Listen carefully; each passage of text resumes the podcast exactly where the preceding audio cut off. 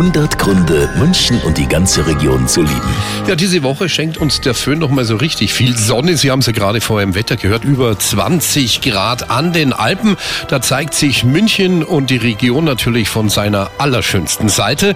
Und unsere Arabella-Hörerin, die Andrea, die hat uns jetzt mal verraten, wo sie so einen wunderschönen Sonnentag am liebsten verbringt. Viktualien mag ganz klar, weil das einfach, das gehört zu München dazu, wie die Weißwurst zum Senf. Und das ist der schönste Platz, den wir überhaupt haben. Und da hingehen und eine Fischsemmel essen und äh, Mast trinken, es gibt nichts Schöneres, die Leute anschauen. Da sieht man viel, also das ist besser wie Fernsehen. da hat's allerdings recht, die Andrea. Viktualienmarkt auch einer meiner Lieblingsplätze hier in München. 100 Gründe, München und die ganze Region zu lieben. Eine Liebeserklärung an die schönste Stadt und die schönste Region der Welt.